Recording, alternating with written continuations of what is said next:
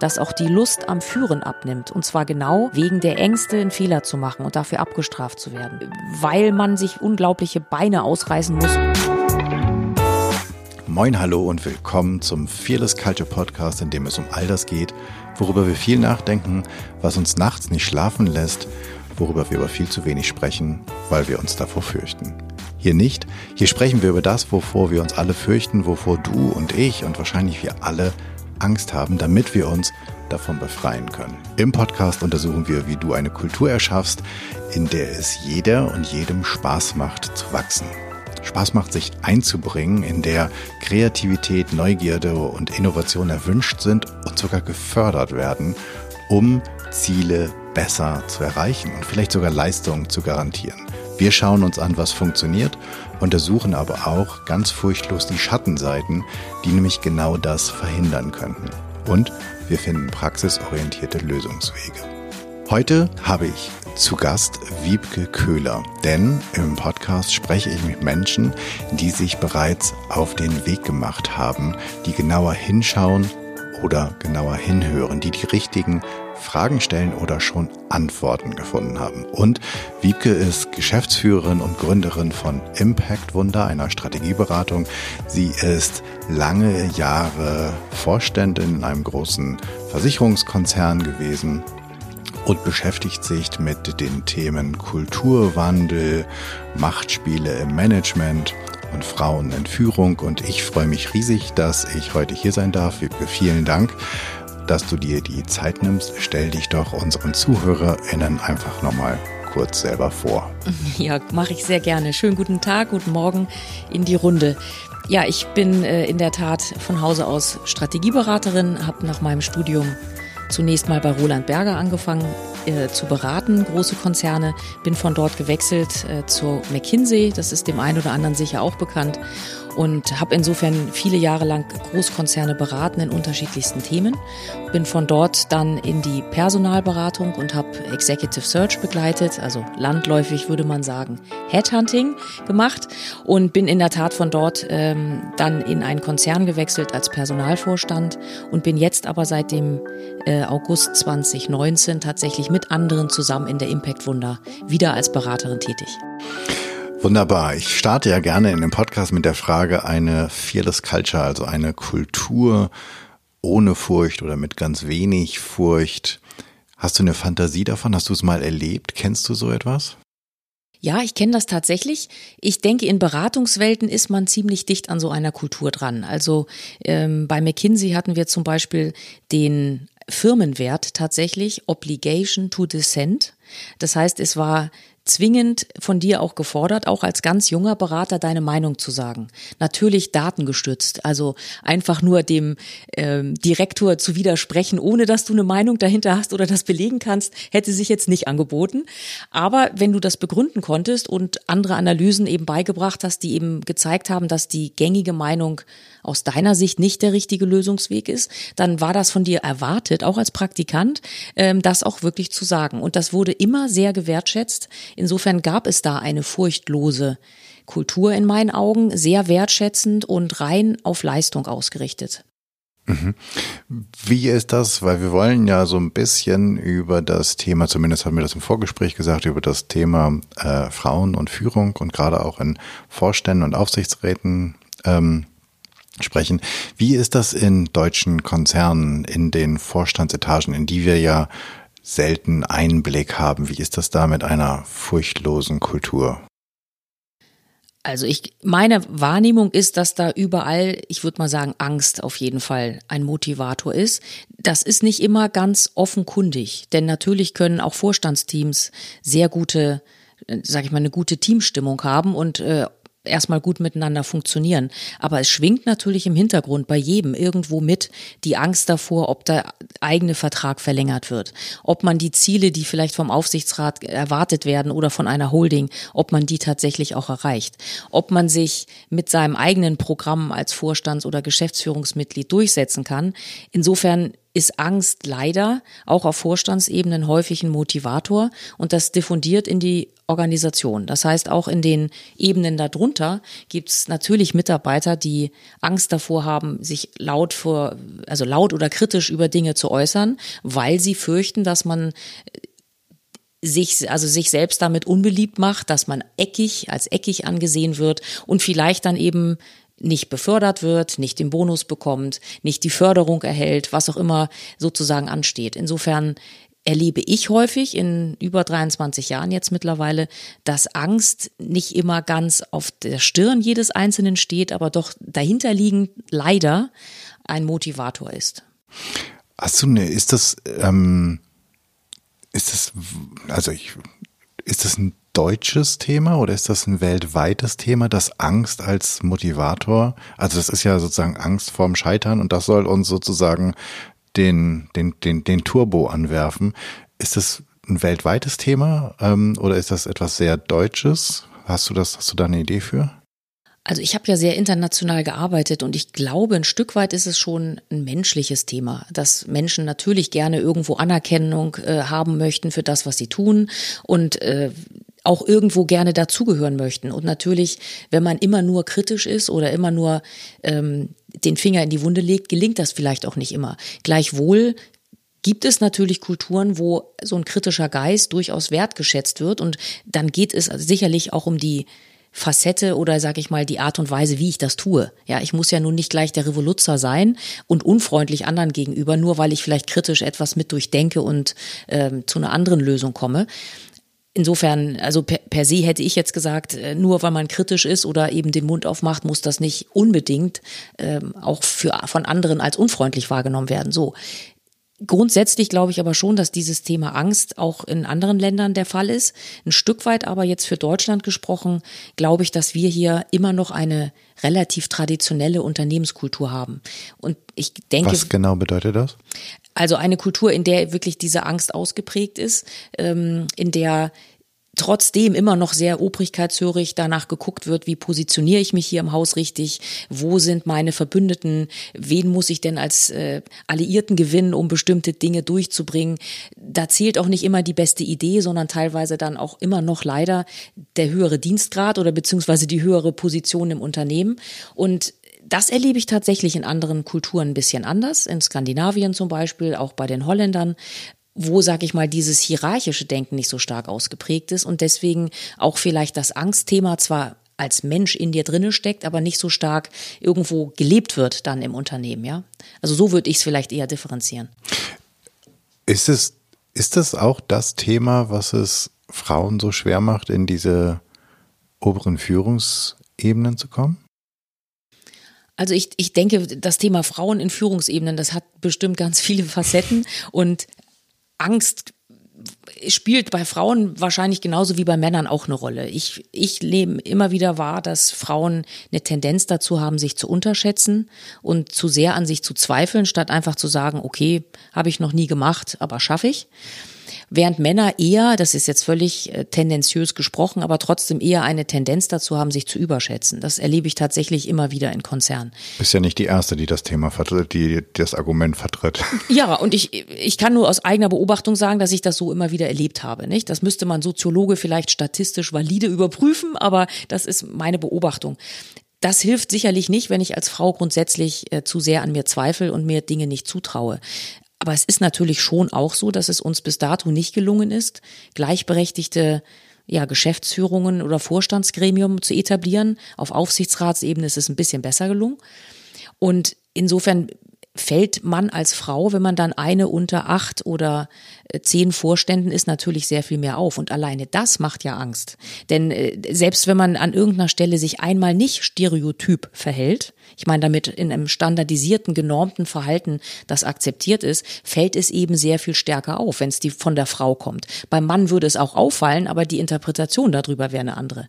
Insofern glaube ich schon, dass Angst zumindestens dieses sich in eine Norm eingliedern ein wichtiges Thema ist und dass da sozusagen die Frauen ähm, ja ein Stück weit einfach aufgrund der Tatsache, dass sie in der Unterzahl sind, einfach anders visibel sind und anders bewertet werden. Es ist äh, doch auch so ein bisschen paradox. Wir sprechen immer von einer Leistungsgesellschaft und dass Leistung zählt und gleichzeitig funktioniert irgendwie diese Leistungsgesellschaft in einem Machtkonstrukt, das eine übergeordnete Hierarchie hat, die mit Leistung gar nichts zu tun hat. Denn es gibt ja viele, die sagen, ähm, dass mit einer Frauenquote auch die, ähm, es, es sogar wissenschaftlich bewiesen ist, dass die Qualität in den Gremien steigt, weil nämlich die durchschnittlichen Kandidaten, also die Männer, keinen Zugang mehr zu diesen Gremien hätten, wenn nämlich die Hochleistungsfrauen dazukommen und insgesamt das angehoben wird. Also woher kommt das, dass so ein, so ein und ich habe das Gefühl, dass es schon auch ein sehr deutsches System ist, dass das un, diese, diese Machtebene oder diese Machtkonstrukt super verkrustet und alt und aber auch beständig ist.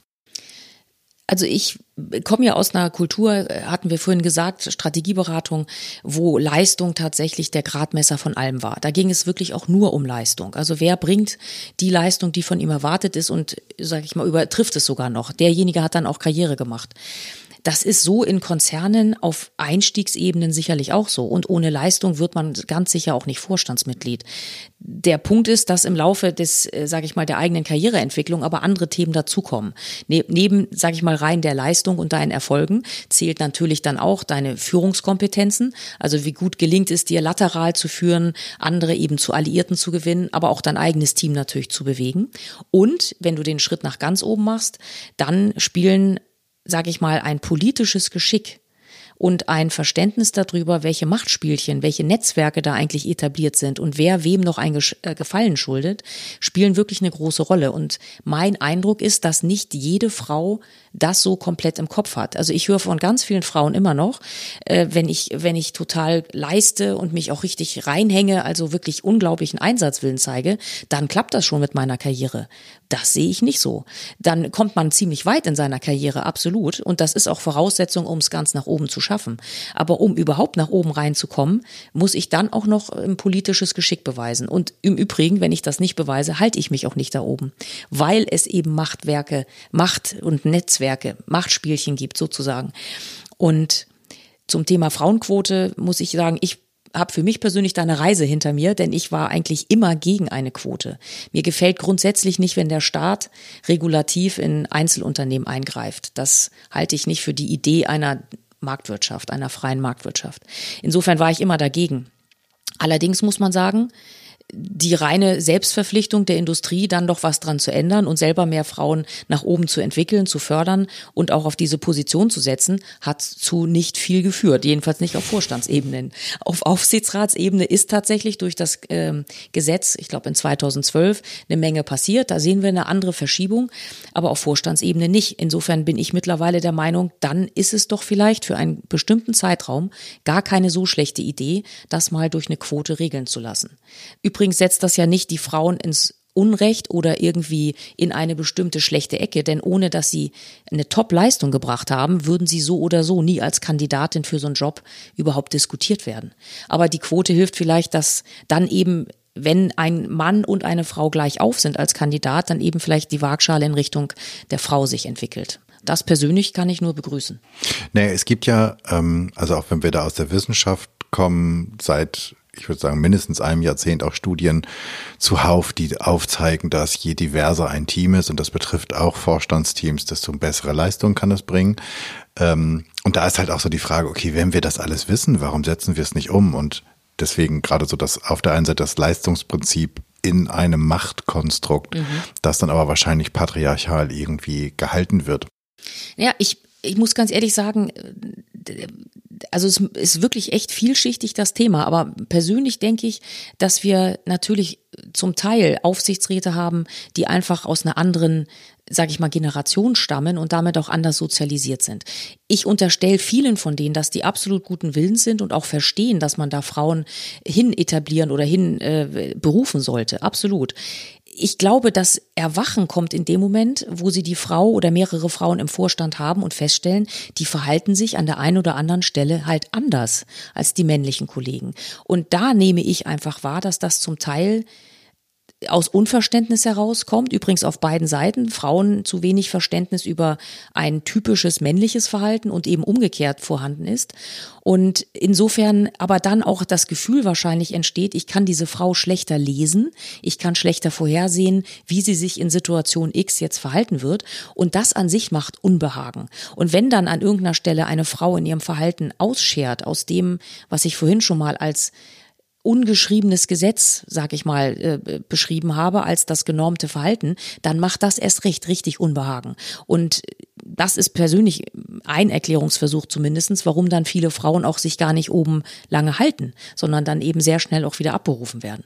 Mhm. Das ist das, was die Albright Stiftung mit dem Thomas stellt Thomas ein, weil er Thomas einfach besser kennt. Genau. Absolut. Das ist das, was ich äh, damit meine. Und natürlich gibt's auch Machtstrukturen. Das heißt, natürlich gibt's auch Personen, die sich an ihre Macht halten. Und Macht per se ist ja erstmal was ganz Neutrales. Das äh, wird immer, finde ich, gerne gleich synonym gesetzt mit Macht missbraucht.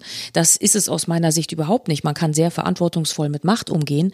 Aber Frauen üben Macht typischerweise auch ein Stück weit anders aus. Natürlich nicht jede einzelne. Aber. Hast du nicht, kannst du das beschreiben? Nein, also vielleicht will ich es noch einmal drehen und insoweit sagen, dass wenn Frauen zum Beispiel ganz hart auftreten, ja, ähm, wirklich, also ich sag mal, tough cookie sind, dann wird das garantiert anders gewertet, als wenn ein Mann genau das gleiche Verhalten an den Tag legen würde. Bei Männern ist das dann eher akzeptiert. Die Frau ist dann sofort die Frau mit Haare auf den Zähnen, was ihr in ihrer internen Positionierung im Konzern dann natürlich nicht gut tut, ja.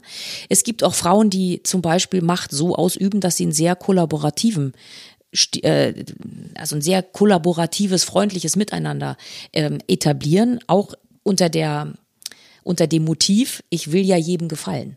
Also vielleicht nicht jedem, aber ich möchte doch eigentlich eine gute Teamstimmung haben. Ich möchte gefallen. Ich möchte, dass wir hier irgendwie gut miteinander umgehen das ist schon auch machtvoll, wenn man so eine Teamkultur etablieren kann, wird aber so nicht unbedingt als machtvoll gelesen. Äh, jedenfalls nicht, wenn dann, sage ich mal, die Mitarbeiter auch tatsächlich diesen Raum haben, sich frei äußern zu dürfen. Ja, und da nehme ich schon einen Unterschied zu dem wahr. Nicht alle, natürlich gibt es sehr viele Männer, die auch so führen, aber in der Lesart, ich rede jetzt eher über die Interpretation, wie wird das von der Organisation gelesen, ähm, dass da mit unterschiedlichen Messlatten einfach gemessen wird. Würdest du sagen, das liegt daran, dass wir es halt, dass es auch noch so ungewohnt ist, dass wir sozusagen auch noch gar nichts haben, woran wir es abgleichen können, dass wir den, die hart durchgreifende Frau irgendwie aus dem ja doch sehr tradierten Frauenbild, das wir immer noch haben, ähm, einfach rausfällt und dass wir uns einfach dran gewöhnen müssten. Also auch da wieder das mit der Zeit, deswegen du sagtest, ähm, eine Quote auf Zeit, um vielleicht erstmal das zu einer Norm zu machen, dass es dort ein sozusagen ein, ein, ein paritätisches Verhältnis von Männern und Frauen gibt und dass es dann irgendwann nicht mehr geschlechts, so geschlechtsspezifisch zugeordnet wird, das Verhalten? Liegt das daran? Weil die Frage ist ja, wie, wie, wie ändern wir es? Also wie, wie kriegen wir es hin? Wir, wir brauchen das ja, also wir, wir machen den ganzen Kram ja auch nicht, weil wir glauben, ach, das wäre so nett, wenn wir den Frauen mal Gleichberechtigung schenken würden, sondern das, es geht ja letztlich um wirtschaftliches Überleben, um Wettbewerbsfähigkeit, um einen globalisierten Markt und andere, die auch nicht pennen und die eventuell Teams haben, die besser aufgestellt sind. Absolut. Ähm, das darf man bei der ganzen Geschichte nicht vergessen. Es geht ja nicht darum, weil wir irgendwie ein bisschen besser sein wollen und ähm, dann Silvester sagen, oh ja, ich war, ein, ich war ein guter Aufsichtsrat, ich habe ich habe wieder eine Frau in den Vorstand geholt. Sondern es geht darum, dass meine Bude oder mein Konzern im nächsten Jahr oder im nächsten Jahrzehnt gut aufgestellt ist um Absolut. profitabel zu sein. Absolut. Und du hattest ja schon angesprochen, dass es empirische Belege dafür gibt, mhm. dass divers besetzte Teams einfach leistungsstärker sind und damit auch größeren ökonomischen Erfolg, EBITDA, wie auch immer gemessen, dann eben vorweisen können. Ja, ich glaube, es ist natürlich eine Frage der der paritätischen Besetzung. Aber vielleicht muss es gar nicht paritätisch sein, aber es muss auf jeden Fall mehr als eine Frau auf, auf acht Männer sein. Und äh, am Ende, glaube ich, führt oder wäre hilfreich, wenn beide Seiten ein Stück weit besser verstehen, was eher typische weibliche und eher typische männliche Verhaltensweisen sind und das auch nicht einfach äh, als negativ oder überhaupt zu bewerten, sondern einfach als Fakt hinzunehmen. Grundsätzlich ähm, gibt's ja zum Beispiel auch immer die Aussage, jetzt bin ich mal voll in Stereotypen gerade, äh, dass Frauen immer emotional sind.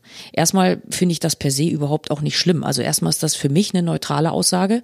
Allerdings, wenn es so gesagt wird, hat das ja eine Einfärbung. Also da ist ja schon irgendwie eine Abwertung drin, als wären Emotionen überhaupt schlimm. Ja, vor allen Dingen, Entschuldigung, wenn ich dir ins Wort falle, die Männer, die das gerne sagen, tun ja so, als hätten sie ihre Emotionen irgendwo gelassen. Also genau. was ist das denn für ein Schwachsinn? Also deswegen, ich denke doch, Emotion ist doch ein guter Teil, ähm, sage ich mal, des normalen Menschenlebens und das muss doch auch im Geschäft jetzt nicht komplett unterdrückt werden.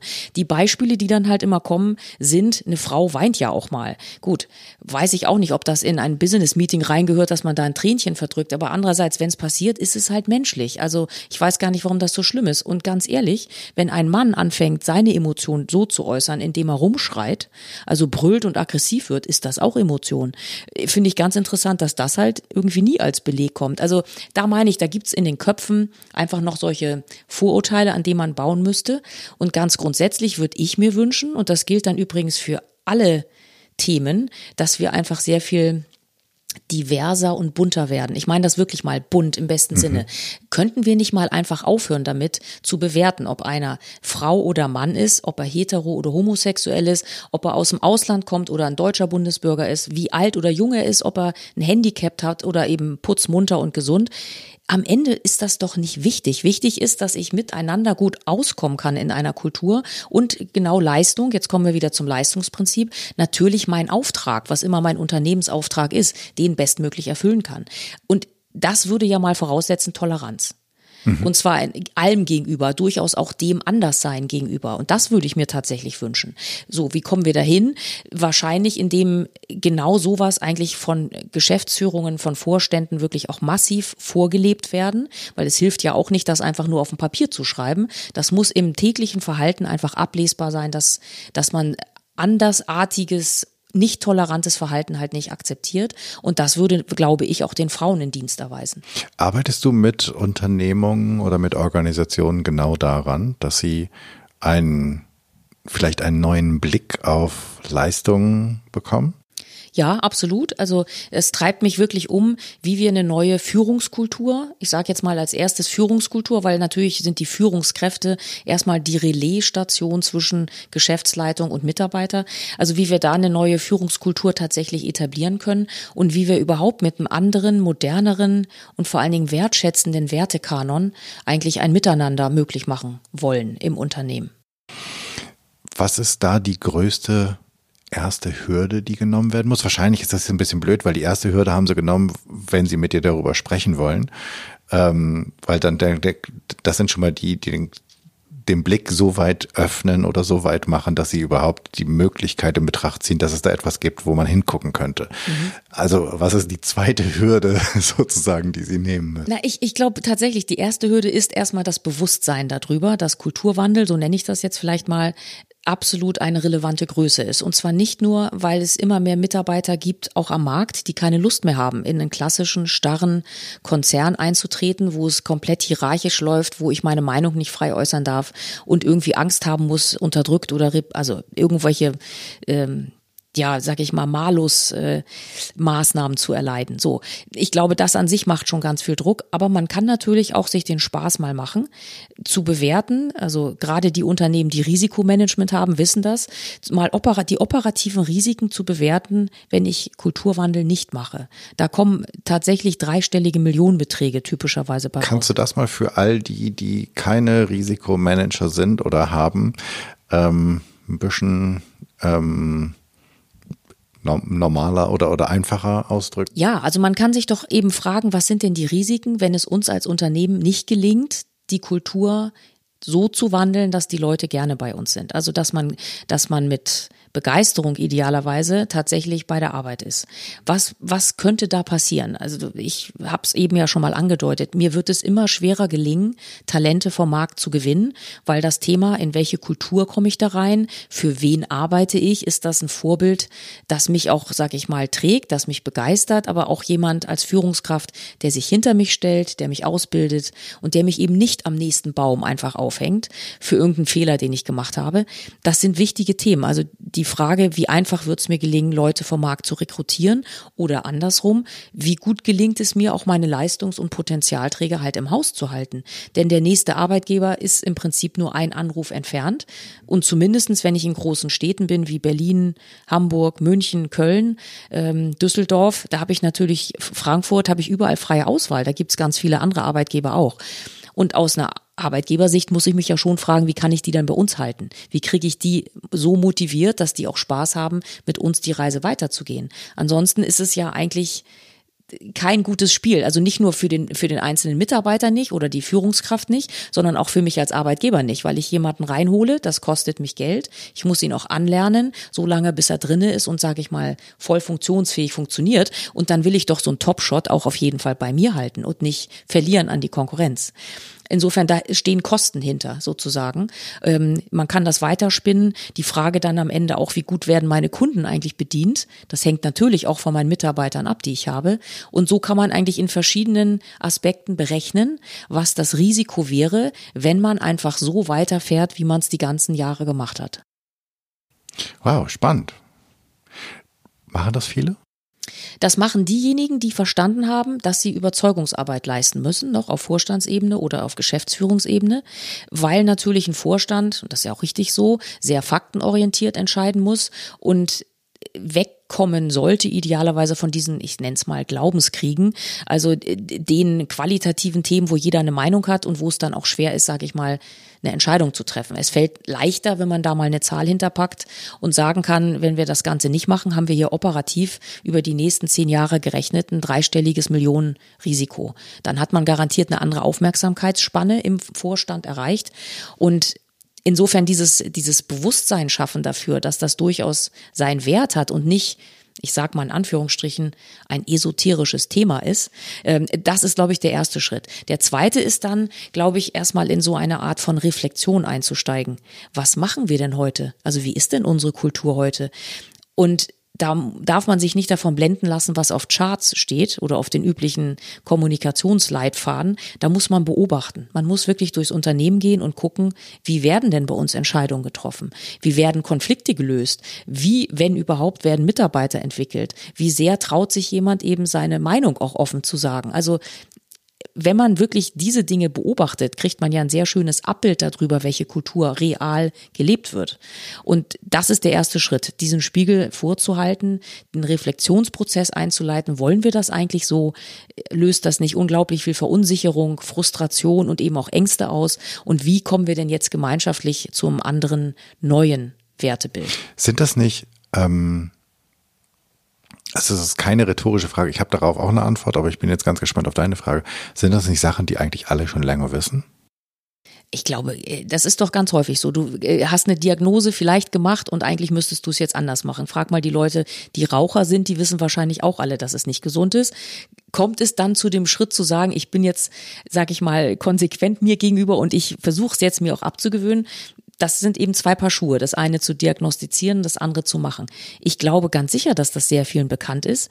Ich äh, kann auch nur sagen, wenn man sich Anfang des Jahres die aktuelle Bertelsmann Stiftung ähm, Studie zum Thema Führungskräfte anschaut, dann sieht man, dass die Verunsicherung bei Führungskräften extrem groß ist, dass auch die Lust am Führen abnimmt und zwar genau wegen solcher Kulturen, wegen der Ängste, einen Fehler zu machen und dafür abgestraft zu werden, äh, weil man sich wahrscheinlich unglaubliche Be Beine ausreißen muss, um all das, was von dir gefordert wird als Führungskraft, auch leisten zu können und so weiter. Man bräuchte nur diese Studien sich anzugucken und zu sagen, okay, ich glaube, da ist ein Auftrag, da muss doch irgendwie jetzt eine Aktion draus folgen.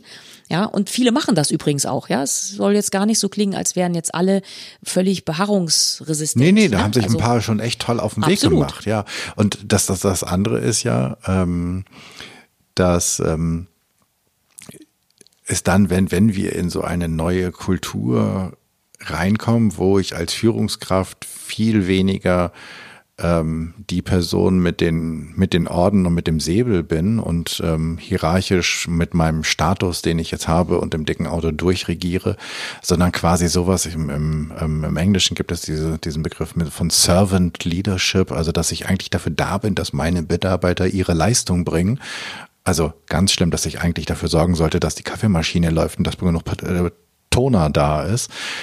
Dann ist natürlich auch die Frage, habe ich, also habe ich dann Bock auf Führung? Weil dann ist sozusagen das Auto ist weg, mein, mein Golfspiel mit den anderen Führungskräften ist irgendwie auch so ein bisschen dahin.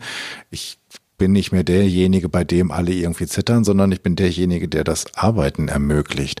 Das ist irgendwie so ein ganz neues Bild von Führung. Und die Frage ist, wie viele haben denn darauf Bock? Ich glaube, darauf haben eigentlich eine ganze Reihe von Leuten Bock. Also es ist ja nicht per se verwerflich, sag ich mal, Macht und Ansehen oder auch Status mehren zu wollen, finde ich. Aber es ist eine Einstellungsfrage oder eine Frage zu deinem Selbstverständnis, wer du als Führungskraft bist. Also definierst du dich jetzt nur ausschließlich über solche Machtsymbole oder Statussymbole, finde ich das schon schwierig. Und du hast ja gerade einen schönen Spruch gesagt, da möchte ich auch mal zitieren, äh, Brigadegeneral Holger Neumann von der Führungsakademie der Bundeswehr, der gesagt hat, wer führen will, muss dienen können. Und genau das hast du ja auch auch gerade äh, eigentlich besprochen oder beschrieben. Da, daran glaube ich. Also wer als Führungskraft sich selber für das Beste hält, was der Welt je passiert ist und natürlich überhaupt kein Interesse an den Leuten unter sich hat, der ist aus meiner Sicht eigentlich keine gute Führungskraft. Denn am Ende, wenn du alleine eine Straße lang gehst und dir keiner nachfolgt, dann führst du auch nicht. Dann gehst du alleine die Straße lang, ja. Du musst schon dein Team irgendwo zu einer Einheit formen und die müssen dir auch idealerweise gerne nachfolgen. Und nicht nur aus Angst, weil sie nun gerade in deinem Team sind, nichts Besseres haben oder vielleicht irgendwie Angst davor haben, die Beförderung nicht zu schaffen. Idealerweise hast du einen richtigen Team Spirit und dann ist das egal, dann zählt die beste Idee und dann sollte auch dir das als Führungskraft egal sein, solange ihr als Team halt das Ziel gemeinschaftlich erreicht erreicht. Und macht, wäre es nicht schön, wenn es dann auch noch Spaß machen könnte? Äh, weil dann ziehst du ja auch ganz viel deiner Motivation darauf, dass du einfach ein Spitzenteam hast, das für dich durchs Feuer geht. Für, ne, für das du übrigens ja auch durchs Feuer gehen würdest, hoffentlich. Ab, absolut. Und das ist, ähm, ich, ich höre jetzt gerade so viele, die seufzen oder stöhnen, was du sagst, wo sie, weil sie an ihren Vorgesetzten oder ihre Vorgesetzte denken, die ihnen gerade im letzten Meeting wieder eine Idee geklaut hat, ohne sie selbst dafür zu würdigen, dass sie es waren und die nicht verstanden haben, dass sie eine gute Führungskraft nicht sind, wenn sie selbst eine Idee haben, sondern wenn sie das Team dazu befähigen, gute Ideen zu haben. Was, was machst du mit denen? Wie kriegst du, hast du, hast du da ein Tool, erzählst du denen irgendwas, was machst du mit denen, damit die, es ist ja, die, die machen das ja nicht, weil sie beschlossen haben, einfach mal in unserem Sinne jetzt eine nicht ganz optimale Führungskraft zu sein oder menschlich scheiße zu sein, sondern die machen das ja, weil sie auch ein Muster verfolgen. Und wie kriege ich bei denen jetzt diesen Mindshift hin? Ja, ich beantworte ich sofort, aber du hast ja gerade gesagt, da seufzen viele, das glaube ich tatsächlich auch, denn wir haben im letzten Jahr mal eine repräsentative Marktforschungsstudie durchgeführt in Deutschland über alle Unternehmen hinweg, um eben genau zu fragen, was begeistert Mitarbeiter. Und der zweitwichtigste Faktor war tatsächlich, eine authentische Führungskraft über sich zu haben. Auf allen Ebenen von Führung, von, äh, von Mitarbeiterebene bis hoch zum Vorstand. Und wir haben nicht nur gefragt, wie wichtig ist das oder beziehungsweise das berechnet statistisch, sondern wir haben haben auch gefragt, wie sehr ist das derzeit ausgeprägt? Und da, das ist sozusagen ein Teil dessen, was du gerade gesagt hast, in sehr, sehr vielen Fällen. Das heißt, der Leidensdruck scheint wirklich sehr groß zu sein, dass viele eben eine Führungskraft über sich haben, die sich nicht hintereinstellt. Natürlich gibt's immer die Ausnahmen und sicherlich auch ganz viele tolle Beispiele. Aber repräsentativ für Deutschland war das schon ein erschreckendes Ergebnis. So, was macht man? Ähm, im Prinzip, ich habe es ja vorhin schon mal gesagt, du musst mit einer Selbsteinsicht anfangen. Also du musst dich äh, schon mit Führungskräften auseinandersetzen und auch zurückspiegeln, welchen Wertekanon jemand hat, nach welchen Werten jemand arbeitet. Häufig ist das demjenigen auch gar nicht unbedingt bewusst und ganz häufig ist es auch so, dass einfach Unsicherheit darüber herrscht, was von oben genau erwartet wird und in der eigenen Interpretation dessen, was denn dann wohl daraus folgen könnte für ein Führungsverhalten oder für Führungsprinzipien wird das dann eben entsprechend so umgesetzt.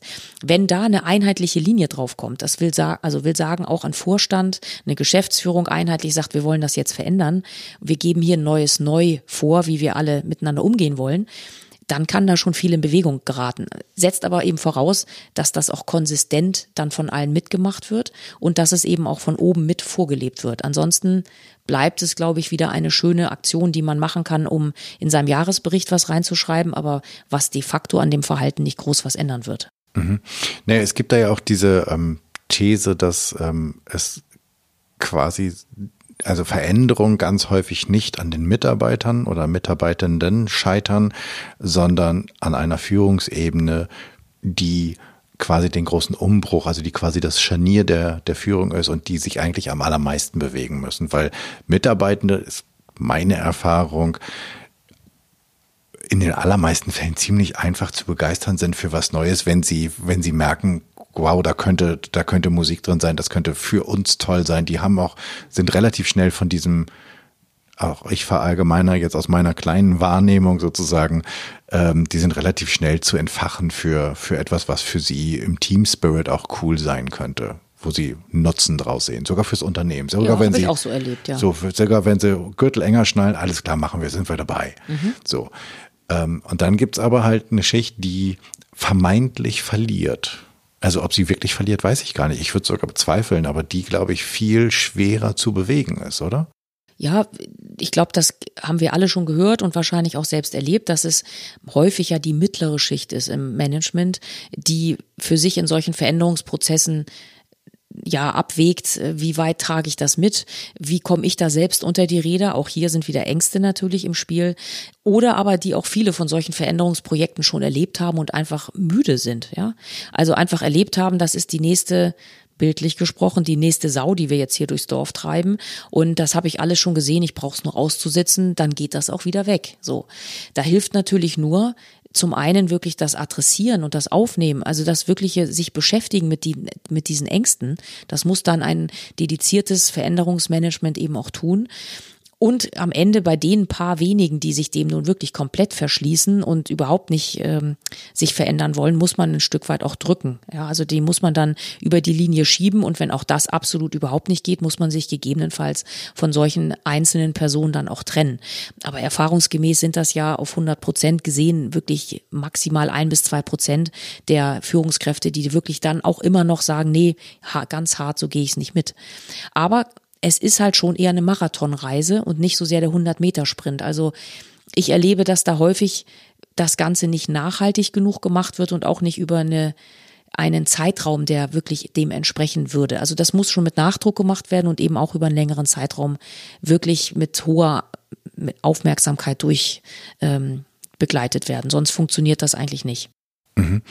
Ähm, mich interessiert noch, du hast erzählt, dass du dich ähm, auch gerade in der, in der, in der jüngeren Vergangenheit sehr mit der Bundeswehr, also mit der Truppe beschäftigt hast. Ähm, gibt es da, also zum einen ist, ähm, hast du da was gesehen, wie wird da mit Diversität umgegangen, also mit Frauen in Führung? Ähm, kann der Rest da was lernen? Also es gibt bei der Bundeswehr gibt es ja ein viel stärkeres oder in, der Armee sozusagen gibt es ein viel stärkeres Durchregieren. Da muss auch vielleicht einer viel mehr eine Ansage machen. Da ist so ein gemeinschaftliches, wir diskutieren mal, ähm, wie wir auf den Angriff, Angriff reagieren, wahrscheinlich ein bisschen blöde. Ähm, ich glaube ja. ähm, was, was, hast, was hast du da gesehen? Also warum hatte ich zwei Fragen? War zum einen, woher kommt das Interesse? Ähm, und das zweite ist, ähm, was glaubst du sind gute Dinge, die man mitnehmen könnte ähm, in die Privatwirtschaft? Also das Interesse kam einfach daher, dass es für mich jedenfalls eine völlig unbeschriebene Welt gewesen ist. Also um es äh, anders zu sagen, eine Terra Incognita, die ich jedenfalls nicht kannte, da ich auch nie gedient habe und äh, als Jahrgang äh, Abitur 1990 ja auch nicht dienen musste, wehrpflichtmäßig, ähm, hatte ich überhaupt keine Berührung damit und grundsätzlich machen mich Bereiche, die ich gar nicht kenne, erstmal neugierig. Und ich bin gestartet, äh, wahrscheinlich mit einem uralt Bild im Kopf, wie denn Bundeswehr wohl so ist, nämlich irgendwelche altbackenen Männer, die da wahrscheinlich rumbrüllen, in irgendwelchen Kasernen sitzen und habe was ganz anderes getroffen. Und das an sich hat mich halt wirklich, ich kann schon sagen, begeistert. Es hat mich auch berührt, muss ich sagen, weil ich auf aufrechte, geradlinige, schnörkellose Kameraden getroffen bin, Männer wie Frauen übrigens, die eins wirklich vereint, nämlich eine starke Verfassungstreue, ein sehr eine sehr große Ernsthaftigkeit mit ihrem Auftrag und auch einen viel stärker ausgeprägten Wertekanon. Ich habe also zum Beispiel Werte dort wiedergefunden, die kenne ich aus meinem Elternhaus, aber die habe ich in Konzernwelten so noch überhaupt nicht erlebt, nämlich Bescheidenheit und Demut. Und da muss man, glaube ich, schon fast lachen, wenn man das so sagt, denn ich kenne keinen einzigen Konzern, in das, in dem ich, wenn ich das fragen würde, diese Antwort bekommen würde, dass das ein wichtiger Wert ist. Die habe ich aber, diese Werte, überhaupt diese Bedeutung darüber, wie wollen wir miteinander umgehen, habe ich da wirklich sta ganz stark gemerkt. Jetzt hast du ja gefragt zum Thema Diversität. Ähm, die Bundeswehr hat ja erst überhaupt seit ich weiß gar nicht, Anfang der 2000er Jahre, glaube ich, damit begonnen, Frauen zuzulassen in bestimmten Bereichen und die wachsen jetzt auch langsam hoch. Ich glaube, es gibt auch schon auf Generals Ebene die ersten Frauen. Äh, ich glaube, im medizinischen Bereich ist das so. Und da kommen natürlich in den nächsten Jahren jetzt reihenweise auch Frauen hoch. Insofern von den Zahlen, die ich kenne, haben wir in der gesamten Bundeswehr mittlerweile eine ungefähr ähnliche Entsprechung oder einen Frauenanteil, wie wir das in vielen Konzernen auch haben, von irgendwo zwischen 10 bis 15 Prozent. Da ist natürlich noch Aufholbedarf, keine mhm. Frage, aber ich finde, da ist eben auch schon was passiert. Und wenn man mit den Frauen spricht bei der Bundeswehr, erleben die tatsächlich jedenfalls in meinen Ausschnitten, ähm, schon eher kompletten Gleichklang. Aber es mag sicherlich da auch andere Fälle geben. Also da mag ich jetzt gar nicht zu sagen, ob das, was ich erlebt habe, repräsentativ ist. Aber die, die ich gesprochen habe, haben alle gesagt, für mich ist das hier überhaupt kein Thema. Ich werde genauso gleich behandelt. Was, das hast du ja auch gefragt eben, was kann man sich denn von den Kameraden abgucken? Neben diesem Wertekanon würde ich tatsächlich auch mal zum Thema Führung ein Plädoyer halten wollen.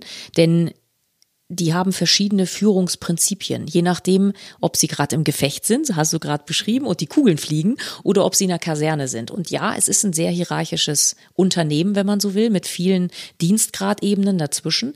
Aber die führen zum Beispiel nach etwas, das nennt sich Führen mit Auftrag beziehungsweise Auftragstaktik. Und was das eigentlich beschreibt, ist nichts anderes als das, was wir aus digitalen Welten kennen. Das heißt, es wird von der Führung ein Rahmen vorgegeben, innerhalb dessen sich das Team bewegen und und dann auch die Lösung finden darf. Auf die Bundeswehr bezogen äh, wird beim Kommando Spezialkräfte zum Beispiel dem Kommandotrupp vorgegeben, das Ziel, also der Auftrag, meinetwegen äh, deutsche Bundesbürger zu befreien aus äh, von Terroristen. Es wird vorgegeben, bis wann das zu schaffen ist, aber das Wie wie gehst du jetzt ganz konkret vor Ort vor, wird dem Kommandotrupp selbst überlassen, was ja, glaube ich, auch sinnvoll ist, denn die sind ja schließlich vorne im Feld, irgendwo in Feindeslage und müssen bewerten, sind hier Zivilisten, steht hier ein Tanklaster, äh, wie ist die Wetterlage, wie sind die Feindkräfte und so weiter. Und dieses Prinzip aber, einen Auftrag und das, den Zeithorizont vorzugeben, aber das Wie der Auftragserfüllung praktisch offen zu lassen, ist etwas, was wir, wie gesagt, aus anderen Welten kennen. Genau, klingt so ein bisschen wie agiles Vorgehen. Wollte ich gerade sagen, das ist agiles Arbeiten. Da hätten wir weit beide aber wahrscheinlich nie vermutet, dass die Bundeswehr das längst macht. Und das Interessante ist, das kommt auch nicht jetzt aus aktuellen Zeiten. Das haben die vor 200 Jahren, konkret von Moltke und Clausewitz, haben darüber vor 200 Jahren schon, sag ich mal, ganze Bücher gefüllt, wie so zu führen ist. Im Unterschied dazu gibt es, und das hast du gerade angesprochen, auch die Befehlstaktik. Selbstverständlich, wenn ich jetzt im Gefecht bin und, bin und um mich herum fliegen Kugeln, werde ich jetzt nicht den Ansatz ausdiskutieren. Dann gibt's auch mal einen Befehl und dann heißt es ganz klar, alle nach links, hinter die, hinter die, was weiß ich, die Mauer schmeißen, um Deckung zu suchen. Ja, das ist dann auch klar. Insofern wird situativ geführt, je nachdem, in welchen äh, Phasen oder in welchen Lagen ich mich gerade befinde. Auch das übrigens ja ein Prinzip, das wir aus Unternehmenswelten sehr gut kennen. Und es wird rollengebunden geführt. Also äh, was ich sehr interessant finde, ist, wenn ein Kommandotrupp losgeht, ist es nicht zwangsläufig der Dienstgrad höchste, der diesen Trupp anführt. Das würde man jetzt ja denken, ist ein hierarchischer Laden, also führt derjenige praktisch den Trupp an, der den höchsten Dienstgrad hat. Und das ist eben nicht so, sondern es zählt die Erfahrung, die jemand hat. Also wie häufig hat jemand in so einer Lage schon mal eine Führung inne gehabt? Und zum Zweiten, und da wird's jetzt spannend, das Thema Vertrauen. Wem als Kamerad vertraue ich denn hier am meisten? Und insofern wählen die vier unter sich tatsächlich aus, wer sie anführen soll. Das finde ich jetzt wirklich spannend und das habe ich auch so eigentlich noch nie in Unternehmenswelten gesehen, weil das Thema Vertrauen per se eigentlich nicht abgefragt, auch nicht gemessen wird und eigentlich keine Rolle spielt. Weil wenn wir Personalentwicklung machen, in unseren Welten geht es ja immer darum, welche Leistung hat jemand bis dato gebracht und welches Potenzial hat jemand für größere Aufgaben. Also wir haben immer ein Portfolio mit den beiden Achsen. Da ist nichts Schlechtes dran. Das ist ja wunderbar, sich so über Menschen dann auszutauschen und auch zu gucken, was braucht jemand.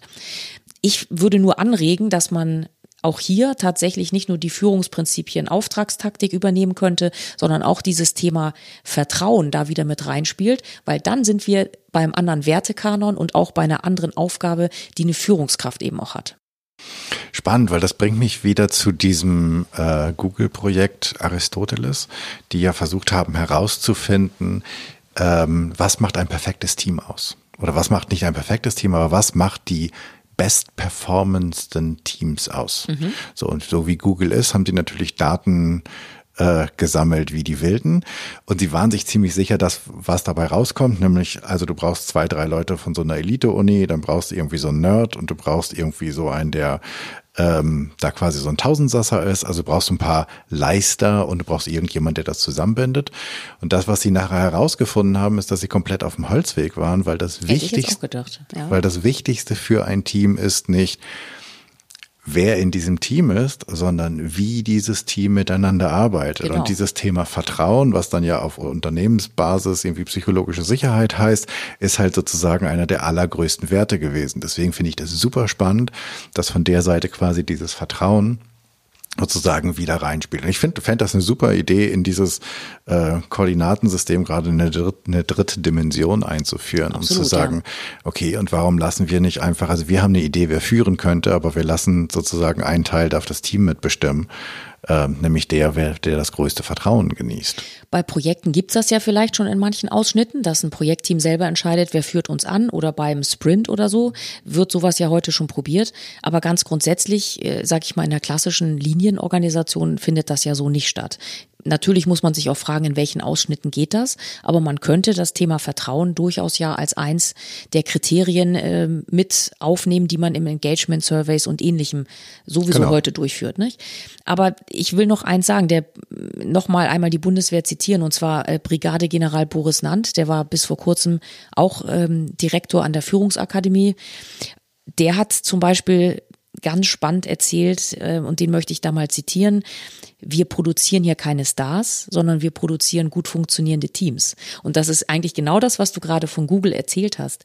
Das schadet natürlich nicht, wenn du totale Top-Shots in einem Team mit drinne hast, ja. Aber das Team an sich, das Gefüge im Team muss funktionieren. Und das kann ja auch funktionieren, wenn Top-Shots drinne sind. Allerdings nur dann, wenn der nicht der totale Ego-Spieler ist, ja. Mhm. Also der ein Solo-Spieler, der hinter sich verbrannte Erde lässt, hinterlässt. Und das wäre tatsächlich etwas, wozu ich uns alle mal aufrufen möchte. Wenn man so ein Kontinuum hat mit so einem Schieberegler, dann müssen wir natürlich jetzt nicht alle Altruisten werden. Aber ob wir diesen Ego-Trip, den wir hier alle seit vielen Jahren ja jeder für sich da äh, voll, vollzieht und äh, irgendwie versucht umzusetzen, ob das jetzt so in Zukunft noch der richtige oder ein angemessener wert ist, das wage ich doch echt mal zu bezweifeln. Und ich fände es sehr hilfreich, wenn wir uns alle vornehmen würden, diesen Schieberegler ein Stück weit weiter eben nach rechts zu schieben. Das heißt also, stärker einen Teamgeist wirklich nach vorne zu stellen und die Gemeinschaft in diesem Team und nicht so sehr nur auf den Einzelspieler abzustellen. Es würde uns äh, in vielen Diskussionen wahrscheinlich helfen, wenn wir ähm, das Ego, den Schieberegler Ego ein Stückchen zurückziehen? Ja, ich meine, die Bundeswehr hat da ein klares Regulativ, denn solche Einzelspieler gefährden das Leben der Kameraden, im Zweifel auch dessen eigenes Leben. Das heißt, mir wurde an vielen Stellen versichert, dass wenn so, so ein Verhalten gezeigt wird in Einsätzen, äh, so ein Kamerad tatsächlich auch nach Hause geschickt wird. Äh, weil der tatsächlich in dem Fall natürlich wirklich Leben kosten kann. So schlimm, Gott sei Dank, ist es ja in unserer Managementwelt nicht und deswegen haben wir aber dieses Regulativ nicht. Und ich denke, auch ich selber als Personalchefin, äh, wir haben zu viel Wert nur auf Leistung und Potenzial gelegt. Und natürlich sind das wichtige Kriterien Kriterien, aber ich denke eben so eine weitere Facette, wie geht denn jemand mit seinem Team um?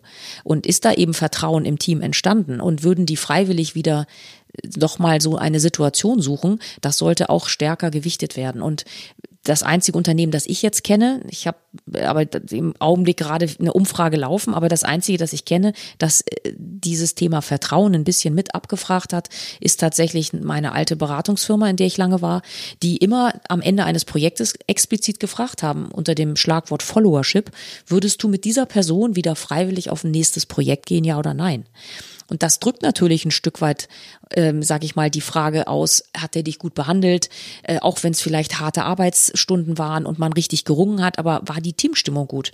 Hat der dich gefördert? War der respektvoll, wertschätzend und so weiter? Und jemand, der da ständig von seinem Team nur Nein bekommen hat, Nein, mit der Person würde ich nicht mehr gehen, der ist auch nicht weiterentwickelt und gefördert worden, beziehungsweise befördert worden, ja. Ist aber das einzige Beispiel, das mir jetzt so im Kopf ist. Ich weiß nicht, inwieweit andere Unternehmen das schon machen. Aber ich glaube, das wäre ein guter ergänzender Faktor zu dem, was ja schon heute sehr gut läuft. Ja? Mhm.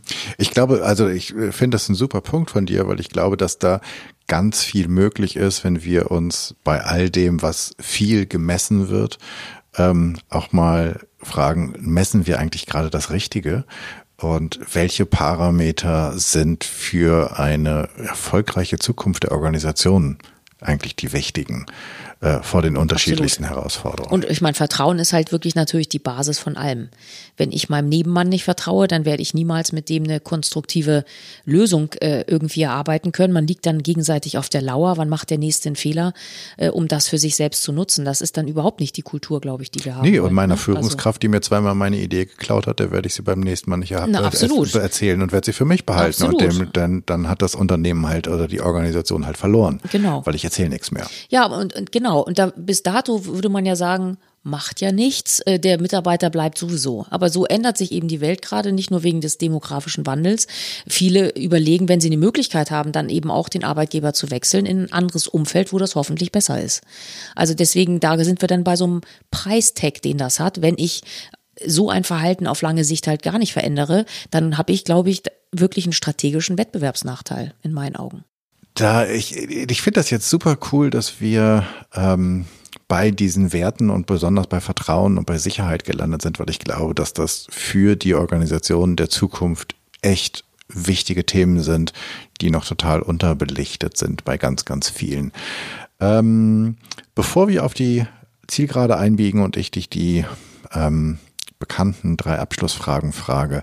Wenn die Zuhörenden jetzt denken so, wow, mit der Wiebke muss ich dringend mal, von der muss ich mehr wissen, mit der muss ich Kontakt aufnehmen, wie geht das? Wo, wo finde ich dich? Wie, äh, wie komme ich mit dir in Kontakt?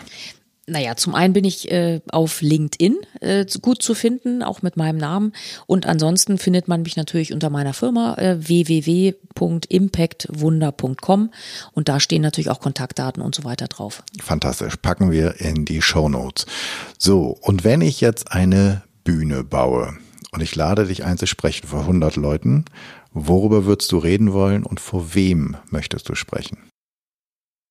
Ich hätte gerne ein wirklich, haben wir vorhin schon gesagt, ein echt buntes Publikum. Ich würde da wirklich ähm, Vertreter der gesamten Gesellschaft gerne vorfinden. Das heißt jung und alt, äh, gehandicapte Menschen und gesunde Menschen. Ich würde gerne ausländische ähm, ich weiß gar nicht, ob ich die Migranten nennen soll, aber auf jeden Fall ähm, äh, Arbeitnehmer mit ausländischen Wurzeln dabei haben, genauso wie Deutsche, dann verschiedenste Altersklassen und ähm, die sexuelle Orientierung ist mir wirklich auch egal. Ich hätte also eine bunte Gesellschaft und übrigens, ich hätte auch gerne Soldaten dabei, denn auch Soldaten sind Teil der Gesellschaft. Insofern ähm, ich hätte also wirklich gerne so ein buntes Publikum und sprechen würde ich wirklich gerne über Kulturwandel, über Werte, die wir stärker wieder gewichten sollten, über weniger Egotum, Egomanentum, mehr Gemeinschaftssinn und wie es uns gemeinsam gelingen könnte, eine andere Kultur zu erschaffen. Das fände ich ein spannendes Thema und über Führungsgrundsätze und ähnliches. Also das denke ich mal so in aller Kürze, das würde mich begeistern,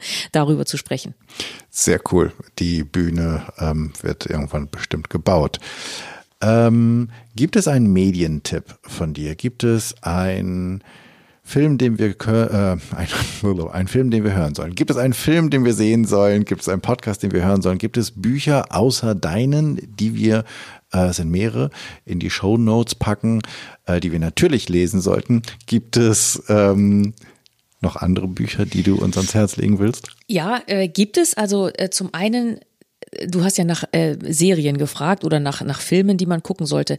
Alle, die das Thema Machtspiele interessiert, also die sich wirklich ein bisschen besser darauf vorbereiten wollen, wie auch in manchen Konzernen, ich will das nochmal ganz klar sagen, nicht in allen, aber in manchen Konzernen auch eben Spielchen laufen, dem würde ich wirklich mal empfehlen, House of Cards zu gucken.